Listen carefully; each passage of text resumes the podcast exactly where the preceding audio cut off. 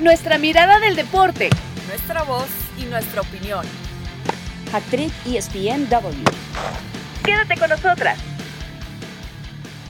Hola, hola, bienvenidos señores. Es viernes y como cada viernes aquí estamos, Actriz ESPNW. Gracias por acompañarnos. Eh, por supuesto, ahí siempre está Cari Correa y el día de hoy nos acompaña Marisa Lara. Marisa, te mando un fuerte abrazo. Yo soy Caro Padrón. Gracias por acompañarnos porque, bueno, es viernes y el mundo se mueve. Marisa, me da tanto gusto saludarte después de tanto tiempo, volver a trabajar juntas. Primero quiero que saludes y que, te presentes, pero ya obviamente has estado en Actriz, pero me da muchísimo gusto de verdad vernos, aunque sea en camarita a la distancia. Sí, Caro, hombre, el gusto es mío siempre encontrarnos. Ya esta pandemia pues nos ha separado, nos, no hemos podido pues abrazarnos, estar cerca, pero me da muchísimo gusto volverte a saludar, saludar a Cari, que tuve la oportunidad de saludarla en la semana. Pero aquí estamos, hombre, con gusto y pues siempre con la añoranza de, estar con las relaciones cerca. Pero bueno, mire este maravilloso eh, producto que ahora es eh, que traemos para ustedes. Eh, tenemos la oportunidad de compartir, aunque sea a la distancia, esta pantalla. Así es, bueno, y es un nuevo comienzo para nosotras en una nueva plataforma. Y hablando de nuevos comienzos, eh, el Tuca Ferretti decidió aceptar eh, la propuesta de los Bravos de Juárez. Recuerden que había finiquitado su relación con los Tigres, eh, medio polémica también esa salida, pero ya fue presentado por su nuevo equipo, su nuevo equipo. Qué raro va a ser eso, ver al Tuca Ferretti con otros colores, pero esto justamente dijo en su presentación. Porque llevo, gracias a Dios, trabajando 55 años sin parar y no creo tener la capacidad de pasarme más que tres días sabáticos, es la verdad. Pero principalmente esta ilusión, este proyecto, me convencieron. Bueno, ya lo escuchábamos entonces, decía, me, puedo tomar tres días sabáticos, Cari, que a uno se le antoja poco porque, porque, bueno, visto lo visto, pero bueno, el tipo, eh, el Tuca Ferretti es un hombre de, fútbol, un hombre que tiene además, eh, desde que se retiró básicamente dirigiendo de forma ininterrumpida, ¿Qué te parece este nuevo reto? Porque uno obviamente estaba acostumbrado a los colores de, los Tigres, pero sobre todo el Tuca Ferretti tuvo durante muchísimos años una plantilla basta, una plantilla millonaria y una gran inversión para desplegar el fútbol y conseguir las cosas que consiguió en los últimos años. Eh, hola chicas, antes que nada un abrazo y saludos a todos los que nos escuchan. Pues a mí me da mucho gusto que Tuca Ferretti esté de regreso en el fútbol mexicano. No sé si decir de regreso porque en realidad nunca se fue, ¿no? Eh, es estos grandes personajes que le hacen muy bien a la Liga MX porque eh, son temperamentales, eh, algunos podrían decir que hasta explosivos, pero siempre te dan mucho de qué hablar en cada rueda de prensa, eh, son intensos desde los banquillos, es como Miguel Herrera o en su momento lo fuera también la Volpe. sí esperaba que rápidamente le cayeran propuestas al Tuca Ferretti por su experiencia, por lo exitoso que fue en esta época dorada que firmó con los Tigres, pero francamente por mi cabeza pasaban opciones como Chivas, o quizá Pumas, ¿no? Volviendo a, esta institución. Eh, eh, pero está, bueno eso y, te, voy, te voy a interrumpir, Cari, eh, y, para preguntarle a Marisa, por ejemplo, en el caso de la Chivas, porque era una opción interesante, ¿crees, Marisa, que dejaron ir ese tren, ese camión, por, por mantener quizá un proyecto o, o, estás de acuerdo? O sea, sé que me estoy saliendo un poquito del tema, pero está interesante ese, ese aspecto, ¿no? Y bueno, es, es complicado también entender eh, cuál es eh, el pensamiento de repente y la filosofía de lo que es Chivas. Creo que no es tan fácil que caiga como que de pie un, entrenador. Bucetich me parece un extraordinario entrenador, o sea, me parece que no ha tenido eh, quizás las mejores herramientas para poder hacerlo, pero tampoco lo han tenido los entrenadores anteriores. No creo que haya dejado pasar la oportunidad. Eh, de entrada no veo conviviendo a Ricardo Ferretti y a Ricardo Peláez, creo que es una bomba ahí de tiempo que o sea, antes de tiempo, ¿no? Yo creo que por la personalidad que tiene Ferretti y la que tiene Peláez no sería una combinación adecuada o que durara por mucho tiempo.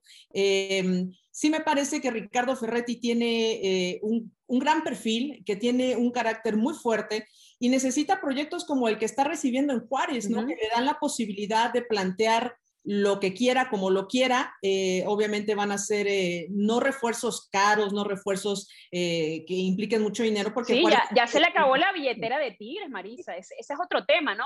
Porque, ¿qué, esperas, por ejemplo, tú en Juárez? O sea, ¿qué tipo de proyecto? Y yo asumo, y poniendo eso que acabas de mencionar, que va a ser un proyecto largo, es decir, que, a ver, no es que eh, va a estar un año, sino como que se está planteando algo como lo que hizo en Tigres. Yo creo que eso por eso fue tan exitoso también en su paso por Tigres, porque se mantuvo, tuvo un planteamiento, tuvo un acompañamiento de la directiva en un tiempo determinado para tener esa paciencia y que el equipo se adaptara a él, él adaptarse al equipo y que respondiera. Juárez fue de los últimos lugares, o sea, es una realidad que desde que ascendió en la mesa directiva de la primera división, cuando compran el proyecto de, Puebla, pues bueno, ha sido que ha venido de atrás hacia adelante. Es un proyecto que ahí la lleva, que trata de consolidarse. Y bueno, eh, necesitan alguien que pueda, pueda guiarlos. Tuca tiene toda la experiencia para poder hacerlo, por eso decía que con todas las cosas sobre la mesa de, a ver, necesito esto, ok, ¿cuál es mi opción de, por decir, tengo tres pesos, ¿en qué me los puedo gastar? Bueno, a ver, quiero esto, ¿qué me vas a dar? Es un proyecto a largo plazo, Juárez no tiene mucho más que perder, o sea, tuvo buenos técnicos atrás, pero me parece que Ricardo Ferretti es el técnico con más experiencia que ha llegado, más laureado, eh, campeón, eh, siete títulos de liga, tiene 66 años, tiene ya su carácter formado.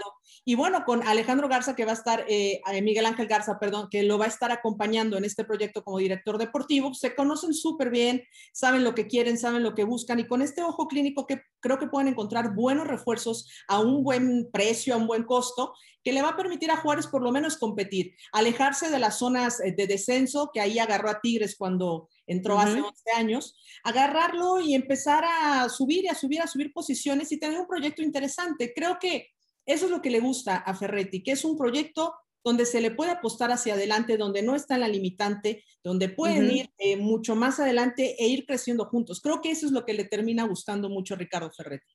Y además no tiene, Cari, la presión de la inmediatez de resultados, porque como dice Marisa, es prácticamente un lienzo en blanco que recibe de, a ver, este equipo eh, del que se espera poco, y lo digo con mucho respeto, pero digo, no es un equipo de los grandes del fútbol mexicano, eh, que puede ser Cruz Azul, Pumas, América, Chivas, Tigres, em, eh, que de alguna manera sabes que tiene cierta presión y cierto, estás hipotecado los resultados. Entonces aquí tiene como esa perspectiva de poder hacer prácticamente lo que él quiera con el equipo, a ver hacia dónde va. Y esto nos habla también, porque yo siento que a veces en el fútbol mexicano hay un carrusel de técnicos y pasan tan rápido y son despedidos quizá a veces tan rápido, con tanta paciencia, que es importante mantener los proyectos y mantener la continuidad.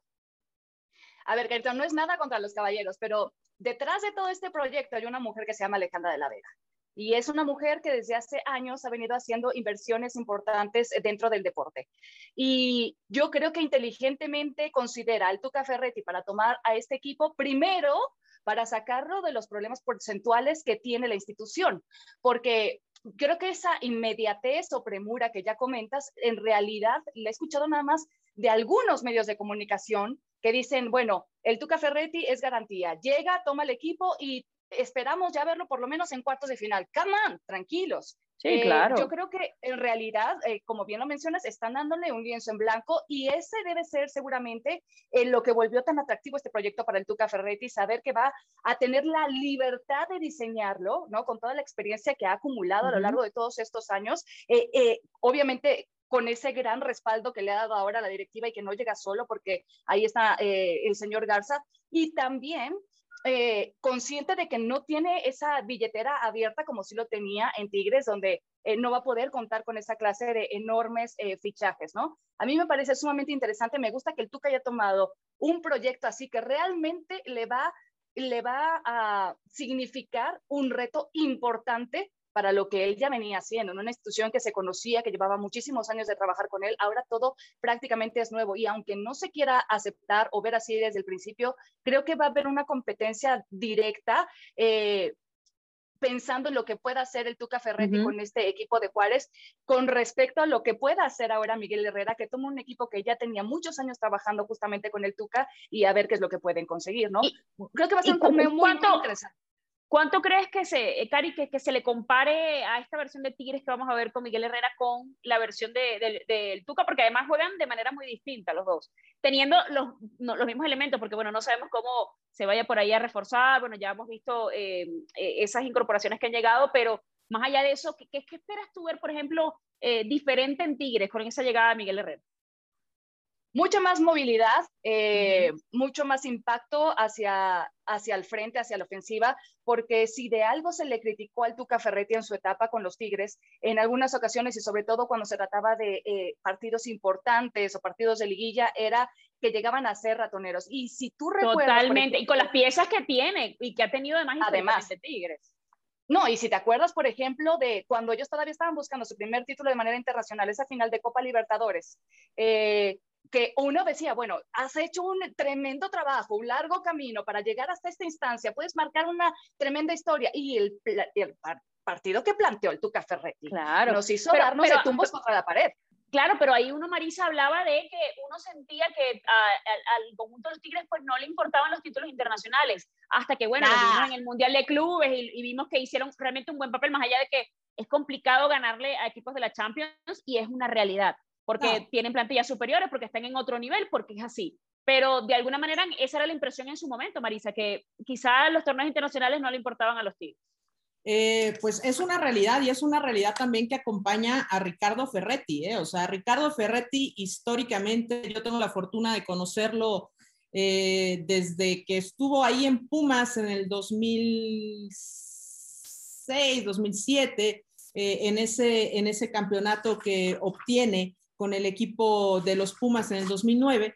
Es un, largo trayecto y si algo te puedo decir es que a Ricardo Ferretti no le interesan los, los títulos internacionales. Hay una presión por parte del equipo de Tigres que nunca había logrado pasar esa barrera histórica, ¿no? Nunca había participado en torneos internacionales. Es algo y había ido Monterrey recién, entonces ahí vamos a estar claros que ahí era como de, ok, Monterrey lo hizo, el vecino lo hizo, vamos, tenemos que también estar a la talla, ¿no? dar en ese nivel.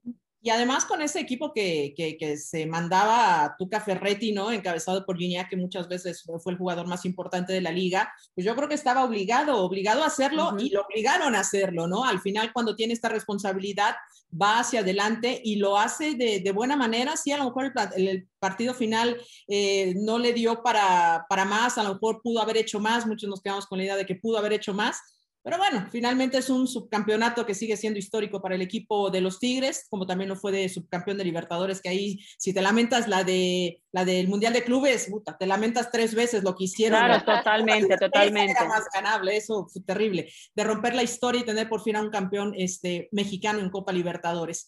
Al final, eh, sí, yo creo que eh, Ricardo Ferretti tiene una muy buena oportunidad y también eh, yo sí quiero decir de Miguel Herrera, a mí me gusta, esta discusión ya la tuve con, un par de amigos, a mí me gusta Miguel Herrera, siempre me ha gustado su estilo de juego y creo que es el técnico ideal en este momento, o sea, quitando, cuando quitas una pieza tan importante como es Ferretti, eh, alguien que puede llenar lo que queda ahí y me parece que es Miguel, Miguel Herrera, o sea, Miguel Herrera que es un tipo eh, que le gusta ir hacia adelante, que es ambicioso, que le gustan los retos, que le gusta sacar lo mejor que tiene de los jugadores y tiene un gran... Marisa, y, y, por lo la, Marisa, y también por lo de la personalidad, lo que mencionaba Cari, ¿no? Que eh, estás como jugador acostumbrado a cierta personalidad fuerte de Tuca Ferretti y llega alguien que tiene la jerarquía, los títulos, ese bagaje para mantener y que no decaiga eso y que no se note tanto el, el digo, diferencias hay, evidentemente, ¿no? En modos, y lo, lo mencionaba Cari, sobre todo eh, en cuanto a esquemas de juego, estrategias, pero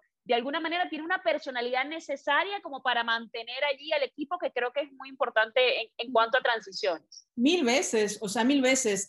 o sea, en tema de personalidad, personalidad hay una diferencia abismal entre Ricardo Ferretti y Miguel Herrera. Si ambos tienen carácter fuerte, Miguel Herrera es más amigo de los jugadores, es, es más eh, de estar cerca de ellos, de comprenderlos, de apapacharlos, pero ha sabido encontrar la fórmula perfecta para hacer eso y mantenerlos también bien ordenaditos, bien alineaditos, bien eh, con su equipo. E, eso es algo que tiene Miguel Herrera desde siempre, ese toque con los jugadores es súper importante y creo que lo va a tener ahora con Tigres. Los jugadores van a tener una especie de respiro también de lo intenso que es Ferretti, de lo intenso que es cada momento, porque no es en los entrenamientos, todo el tiempo es muy intenso, pero al final hizo grandes afectos también con los que tendrá que batallar un poquito Miguel Herrera con esos afectos leales a Ricardo Ferretti que pues obviamente sufrieron después de la partida del técnico.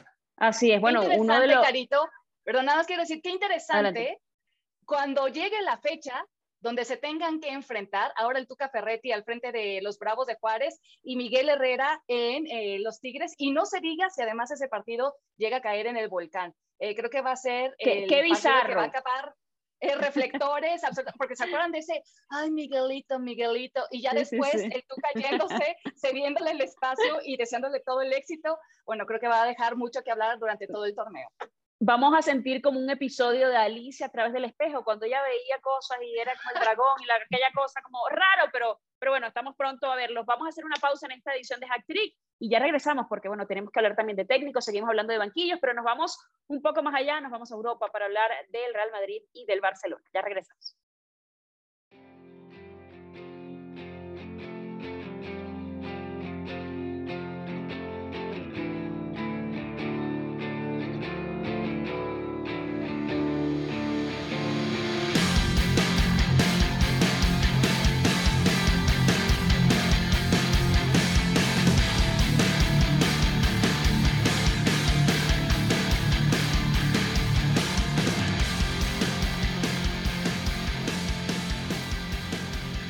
Parte de esta edición de Hat Trick en viernes y seguimos hablando de técnicos y nos toca, Cari, hablar del Real Madrid, porque ha anunciado el regreso de Carlo Ancelotti, el técnico de la décima, cuando eh, se especuló de una posible llegada de Conte, que yo decía, eh, Conte con la personalidad que tiene. Y con el tema de Florentino Pérez, yo no sé qué iba a salir de ahí, además había un, un tema económico también, y bueno, Pochettino que sigue siendo como el sueño guajiro del Real Madrid, pero en este momento no fue posible para el técnico separarse del PSG. Eh, ¿Qué te parece esa decisión de traer un técnico que además conoce aparte de esta plantilla, ya los hizo ganadores, bueno, trae ese, ese bagaje de saber manejar un equipo tan complicado a nivel de vestuario como la Casa Blanca?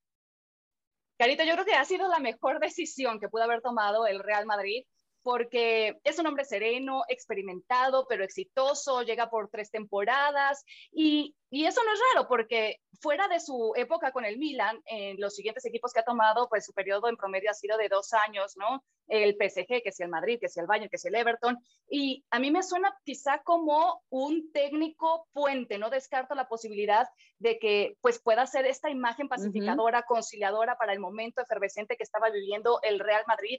Y y que así como en su momento se dio con Zidane, ¿no? que, que terminó por eh, darle de, pasarle después indirectamente esa batuta, a lo mejor pudiera suceder con Raúl, ¿por qué no? Pero me encanta la decisión. Sería interesante eso. Porque además Raúl no, lo quisieron quemar en, en, este momento, porque yo también considero que, que, te puede salir eso, sapo o sale rana, ¿no? O sea, igual funciona muy bien como Zidane o como le pasó a Pep Guardiola, ¿no? Que pasa de, y va a venir, además, a ser, a ser exitoso, pero con Raúl no sabe y es un, y es un ídolo de la Casa Mené. Y va a venir además eh, seguramente un trabajo en conjunto de manera directa, porque así como en su primera etapa con el Real Madrid, Ancelotti tuvo que echar mano del equipo de Castilla eh, para sacar algunos jugadores, sacar algunos nombres de ahí. En esta ocasión, considerando la época que estamos viviendo en el fútbol, con, tan afectado económicamente, con eh, lo difícil que está resultando traer eh, fichajes bomba, seguramente Ancelotti va a tener que trabajar de la mano también de Raúl y echar pues mano de algunos nuevos elementos, ¿no? Yo no descarto esa posibilidad, va a haber un trabajo en conjunto y creo que esta decisión además se da en un momento inteligentemente para Florentino, muy oportuno, porque un día después de que Zinedine Zidane había publicado esa carta abierta a los aficionados explicando él no se me dio confianza, no se me reconocía sí, nada. lanzándole la este, piedra A, Florentino cuando él era uno de los chicos de Florentino. Pero bueno, eso habla también de los desgastes, Marisa, naturales que tienen ciertas posiciones en esos equipos, ¿no? Y además eso, eh, está, por ejemplo, en el aire todavía la renovación de Sergio Ramos, que se dice que el Madrid le dijo, mira, esto es lo que hay, es esto, y de ahí no me voy a mover. Y está la posición también de, de, René, su hermano, que es su agente, de decir, es que por ahora eso no nos satisface. Entonces se está diciendo que la, posible, la, la semana eh, próxima posiblemente estaría saliendo el capitán. Entonces, ¿qué, qué tanto va a tener Ancelotti que, que, tener esas conversaciones de, bueno, se va el capitán, se van ciertos elementos? Porque hasta ahora, por ejemplo, la incorporación que han tenido es la de David Alaba y la renovación de Lucas Vázquez. Sí, bueno, eh, es evidente que todos los equipos necesitan una renovación, lo está haciendo el Real Madrid en este momento también, es cierto que eh, está en proceso de renovación, también es alguien que conoce muy bien a Angelotti, que le dio el gol del triunfo en el 93, en el minuto 93 para eh, ser campeones para tener la décima. Y también es una realidad que lo conoce, pero también es una realidad es que tiene 35 años, o sea, no puede pretender un contrato larguísimo, ¿no? Más allá de lo que pueda ofrecerle el club, y justo están atorados en eso. El club Marisa, y sabiendo cómo, cómo, cómo ha sido el club, cómo ha sido el club con los ídolos y con los últimos capitanes, porque revisamos cómo salió Iker Casillas, cómo salió Raúl, o sea, realmente, desde cuándo el Real Madrid no, no termina en buenos términos, por decirlo de alguna manera, eh, con, un capitán. A mí me daría mucha pena, no sé si tú estás más del lado de que, de que sí, eso, pues por lo que mencionas, la edad y lo que sea, o que se quede porque realmente sí tiene para mí un impacto muy positivo en el grupo.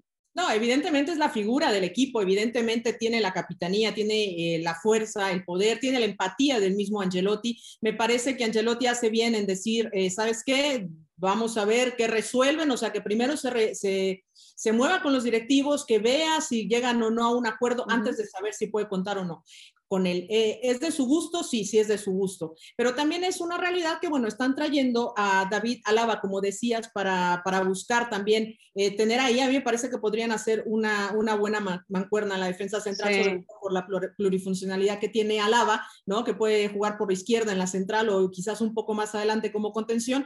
Podría ayudar mucho en este esquema pero sí, eh, podría perder a, un, a, una figura que tiene en el equipo, pero tampoco lo veo imposible. O sea, si Ramos dice, no quiero, me quiero ir a ganar más dinero otro lado, tengo esta oferta y si no me das los dos años se va a ir. Y el club no lo va a detener. Evidentemente para el madrilismo es, es importante, pero si no se da, pues tampoco va a pasar nada. O sea, ya el club está pensando en quiénes va a poner en esa posición y a quiénes va a traer. Sería lamentable, digo, y a mí en lo particular no me cae muy bien Ramos, pero sería lamentable para todos los aficionados del Real Madrid, porque pues es como les quitas a la joya de... Claro. y, saldría así, sin más, sin, sin este agradecimiento que suele haber cuando tienes grandes eh, figuras, ¿no? Pero eh, depende de esa negociación. Si fuera inteligente Ramos, pues bueno, aceptaría este año y quizás seguiría libre para el siguiente, pero ya tiene 35, ojo. mira, mira lo que le pasó a Tom Brady a los Patriotas y luego qué pasó a Cari Correa, lo vimos. Eso más, esa es más tu área que la mía. Pero, pero también se ha hablado de que, de que Ancelotti tiene, tiene un cariño hacia un mexicano llamado el Chucky Lozano. Ya vamos a, cerrar este tema de Madrid porque hay que hablar también de que se quede a Ronald Koeman, pero eh, ¿crees que sería, por ejemplo, una buena oportunidad eso del Chucky? Ya lo tuvo, en el Napoli, le gustó y es una pieza que podría ser interesante para, para el Real Madrid o, o, no lo ves viable lo del mexicano? No de momento, Carito, por supuesto que me encantaría, pero creo que primero la Casa Blanca se tiene que preocupar por saber a qué jugadores hay que darle salida y después eh, también pensar en cuáles serían las contrataciones, pero de momento tienes muchos temas por resolver dentro de la casa. Está, por supuesto, lo que dicen de Sergio Ramos, que para mí, más allá de todo lo que ya mencionó precisamente Marisa, eh, también es un hombre que te maneja los tiempos de los partidos, a los árbitros y que ha sido decisivo en momentos eh, clave y sería muy doloroso verlo fuera. Tengo la esperanza de que con Ancelotti dentro, con su forma conciliadora y con la buena relación que tiene con Ramos, eh, pueda mediar un poco para que lleguen a buen término de entendimiento con Florentino. Pero hay otros jugadores, por ejemplo, Hazard pasa más tiempo eh, fuera que dentro. ¡Qué bárbaro! Eh, eh, eh, o sea, fue como que salieron de Gareth Bale y, bueno, salieron entre, entre comillas porque está, va a regresar, gracias. Pero salieron de Gareth Bale por, por, las lesiones y, y, y, se encuentran a Eden Hazard que, como dicen en España, ni está ni se le espera, porque ya para cuándo va, no, ahora sí vas a demostrar, no, vamos a esperar la siguiente, ya está. Yo creo que ya eso fue lo que vimos, lo que tenía que dar, lo que dio al madridismo, que fue muy poco, poco o nada, diría yo. No, y aparte Bale, hay que ver en qué plan regresa el señor, ¿no? Este, está también el caso de eh, Marcelo, que pues no se ve muy bien. Desde que se fue Cristiano Ronaldo, Benzema levantó la mano para eh, tratar de llenar ese hueco, pero no ha tenido jugadores que le acompañen. Pero ha sido de lo mejor igual Benzema, o sea, ah, por supuesto. Que, que al final, bueno, le levantaron ese castigo por todo lo que sucedió, que todavía está como pendiente el tema legal que tiene en Francia, pero por lo menos lo veremos con la selección eh, francesa, que me parece a mí una noticia importante para ellos, ¿no? En cuanto al equipo que de por sí estaba sobrado y, y ganó en Rusia, sin él eh, son los grandes candidatos para el euro, pero bueno, eso es otro, otro, otro tema para otro día también. Pero fíjate lo que estás diciendo, o sea, después de que se fue Cristiano Ronaldo, Benzema fue el líder anotador, detrás de él estaba Sergio Ramos. Da la casualidad de que Sergio Ramos ha tenido una temporada muy afectada por las lesiones, siete en total, y después de, o sea, después de Benzema, ¿quién ha sido el máximo anotador? Casemiro. con cuatro goles. Cuatro goles. O sea, eso te habla de la necesidad urgente que tiene de acompañamiento Karim Benzema, que ha estado muy, muy solo. Eh, hay que renovar también el medio campo eh, entre Casemiro, Modric y Cross. Eh, Cross recién renovado, pero Modric también por la edad. Necesitas traerle a alguien que le dé. Y Casemiro que terminó la temporada con la lengua de fuera. Así Entonces hay muchos espacios que considerar y primero tienes que ver qué es lo que vas a hacer con jugadores que ya están dentro de la, de la plantilla. Pensar en esas salidas y después ya a lo mejor nos ponemos a discutir de si hay chance de que pudiera llegar un Chucky Lozano. Así es. Marisa, hay que hablar también del Barcelona brevemente porque han dicho que se queda Ronald Koeman. ¿A ti te sorprendió que se quedara Koeman después de esa temporada, que bueno, que nada más gana en la Copa del Rey, pero que tuvo tantos temas y tanta crítica, por ejemplo, en, lo, en el papel de la Champions, en lo que iban a hacer? Obviamente el Barça también ha anunciado la llegada del Cunagüero, que además muchos hablaban, Marisa, del factor de, a ver, dejaste ir a, Luis Suárez, pero trajiste a, Sergio el Cunagüero que tiene la misma edad. Entonces, como que cuál es, la, cuál es la, el rumbo o cuál es la justificación de, de unas cosas y de otras, ¿no? Sí, bueno, eh, era un poco previsible que se quedara Ronald Koeman a pesar de que escuchábamos declaraciones eh, no hace mucho, ¿no? Donde medio se despedía, donde parecía que salía, daba como esa intención. Eh, digo, ganaron la Copa del Rey y fue todo, ¿no? La liga se les, se les escapó, ¿no? Igual que al Real Madrid pero eh, me parece que era un poco previsible. O sea, si lo que está tratando de hacer el Barcelona es ahorrarse unos cuantos miles de millones en sueldos, en indemnizaciones, era, era un poco previsible que, que continuara. Tiene contrato hasta 2023, eh, digamos, fue, también tuvo ausencias, tuvo lesiones. No fue el mejor torneo, pero pudo hacer algo con todo lo que tenía, ¿no? Eh, con la llegada, pues, eh, también de Joan Laporta entra un poco la serenidad, entra un poco la coherencia, entra un poco la cabalidad en ese equipo que se había perdido con el anterior presidente. Y bueno, también llega Jordi Cruyff, eh, que viene como asesor eh, deportivo, más como de Joan Laporta, ¿no? Para buscar justo los los buenos refuerzos que puedan llegar sin costarle al club, como ya lo decías, lo del Kun Agüero, ¿no? Que llega después de jugar pocos minutos en la Champions. Y bueno, llega, llega al club para ser el compadre, el amigo, el, el compinche de Messi, ¿no? Que eh, cada vez suena más, todavía no se hace oficial, pero cada vez suena más que va a renovar, que, que podría quedarse ya con un contrato, incluso se menciona de 10 años eh, con el Barcelona, dos en la MLS, después como asesor por el mundo, en fin, eh, un proyecto largo que Joan Laporta, que lo conoce muy bien, solamente él puede ofrecerle para tenerlo contento. Si Messi está contento, todos los demás están contentos. Va a tener a su amigo ahí al lado, lo cual es un, gran alivio y eso podría ayudarle.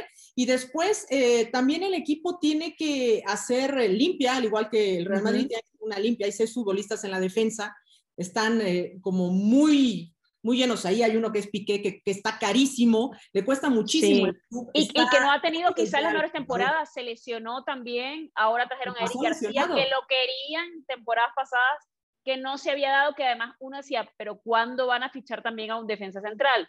No había, porque además por lo, lo que ha pasado, Cari, el tema de la pandemia ha acelerado algunos procesos y ha evidenciado algunos huecos que hay en, no solamente en el Barça, obviamente lo mencionamos también con el, el Real Madrid, eh, la enorme, eh, el enorme desgaste físico que tienen los equipos ahora por calendarios, por lo que pasó en la pandemia, por volverse a reactivar, y ahora es como mucho más notorio y el Barça lo vivió también esta temporada. Sí, y fíjate que también las finanzas, porque hay que tocar ese tema, las finanzas del Barcelona están muy, muy tocadas. Entonces, si pensamos, por ejemplo, en la llegada de eh, Sergio El Cunagüero, bueno, llega libre, eh, Eric García llega libre, Emerson, el Barcelona ejerció su derecho de recuperarlo, o sea, en realidad ha sido cero pesos, porque están tratando de hacer un hueco para darle esa oferta jugosa a Lionel Messi. De hecho, algunos insiders de Barcelona han comentado que eh, si es que no ya pasó, que estarían considerando la posibilidad de tocar la puerta a varios jugadores para pedirles que se bajen un tanto el sueldo y entonces conseguir de esta manera convencer a Messi. No sé qué ¿Te, parece es una buena idea eso de convencer a Messi a toda costa? A ver, tú, hace un momento mencionaste perfectamente el caso Tom Brady. Y a mí me parece que el tipo, más allá de lo exitoso y talentoso que pueda ser en el terreno de juego, es sumamente astuto para darse cuenta de que mientras él eh, se lleve la mayor parte del bolsillo o de la caja, está dejando menos posibilidad de maniobra al equipo, a la franquicia, para rodearle de los mejores jugadores. Es exactamente lo mismo que pasa en el fútbol. Si todo, si el 80%, 90% de tu caja se la das a Messi, te está imposibilitando de alguna manera de traerle los mejores elementos, que es lo que eh, sucedió en esa época dorada junto con Pep Guardiola, que Messi estaba rodeado de los mejores jugadores del momento. Y por eso por tuvo supuesto. también esa época brillante. Y de esa generación, además, formada, Marisa, en cantera, o sea, que, realmente tenías el material y la, la materia prima formada con la filosofía del equipo por un técnico formado con la filosofía del equipo, entonces era todo como muy redondito. Sí, a ver, eh, o sea, el tema de Messi es, eh, el tema de, de, Messi se hizo, se crió, creció, se hizo famoso, se hizo grande y se hizo el mejor del mundo en el Barcelona. ¿Qué pasó el torneo pasado cuando Messi amenazó con irse, con que esto no me gusta y todo? O sea, tembló todo el barcelonismo, tembló todo. O sea, no, no puedes negar que es una pieza fundamental en el equipo, te guste o no. El equipo gira en torno a Messi. La gran diferencia, sí, claro, como mencionas, ese extraordinario equipo de Pep Guardiola, es que tenías a una camada de la masía que estaba floreciendo en tus ojos, tenías un técnico que conocía la filosofía del barcelonismo, que estaba explotando a, esa, a esos jugadores de la masía. Se conjuntó todo. Y eso es lo que es Barcelona, o por lo menos eso es lo que nos han enseñado y es lo que en su momento Cruyff también enseñó. Hay que extender, por supuesto, ese, e, e, esa, esa cantera, esa masía que tiene el equipo. Se dejó de hacer, se prestaron jugadores, no se les dio importancia, eh, vinieron técnicos que a lo mejor no estaban identificados eh, con el equipo, que no pudieron dar el ancho, y como todo lo que sube tiene que bajar, y hacia allá estuvo el Barcelona. Están en un momento de renovación, sí, de acuerdo, no hay lana, hay que ver qué es lo que tienen, ya lo decíamos, los seis eh, defensas que hay, alguien se tendrá que ir, por eso llega Eric García, que tiene 20 años y que busca, pues obviamente, competir con, con, alguien que pues ya también es grande, ¿no? Como es Piqué, o sea, están pensando en esa renovación natural que se ha tardado por lo menos un año. Esta renovación del Barcelona se ha tardado por lo menos un año. Creo que es necesaria, pero ahora con Joan Laporta aquí, obviamente asesorado también con gente que, que, conoce bien el Barcelona, como es eh, Jordi Cruyff, van a buscar sacar de lo que tienen las mejores piezas y si se pueden quitar con dos, tres sueldos que les están quitando muchísimo dinero y que no están dispuestos a ceder, lo van a hacer. Hay varios que están ya, eh, o sea, que van a quedar transferibles, que van a ver si pueden salir en el verano para desocupar estos lugares. Hay muchos en una posición, hay pocos en otro. Entonces, eso es lo que se notó y eso es lo que están tratando de arreglar para que haya un Barcelona más equilibrado. Claro que se queja Messi, por supuesto, cuando ve esta diferencia en el campo de que no está equilibrado. Ahora creo que todo puede funcionar mucho mejor y en armonía. Y, yo sí eh, creo mucho en Joan Laporta por lo que hizo en su anterior gestión, que fue cuando hablamos de todo este éxito, porque creo que de verdad conoce al equipo, conoce la filosofía, conoce a los jugadores, conoce a Messi, conoce todo el entorno para poder hacerlo lo mejor posible.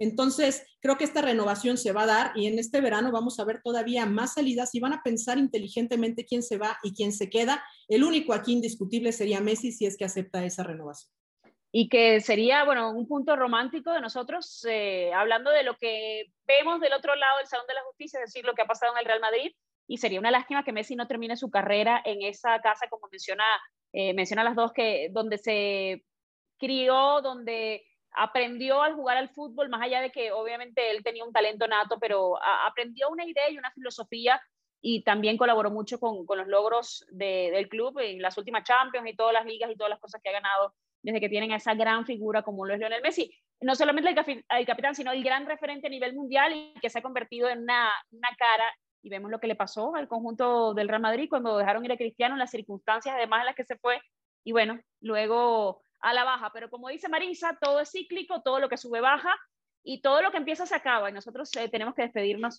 esta edición de Hacktrick. Gracias por habernos acompañado. Los esperamos el próximo viernes. Somos Cari Correa, Marisa Lara y yo soy Caro Padrón. Que tengan un maravilloso fin de semana. Vayan y vuelvan la semana próxima. Chao, chao. Gracias.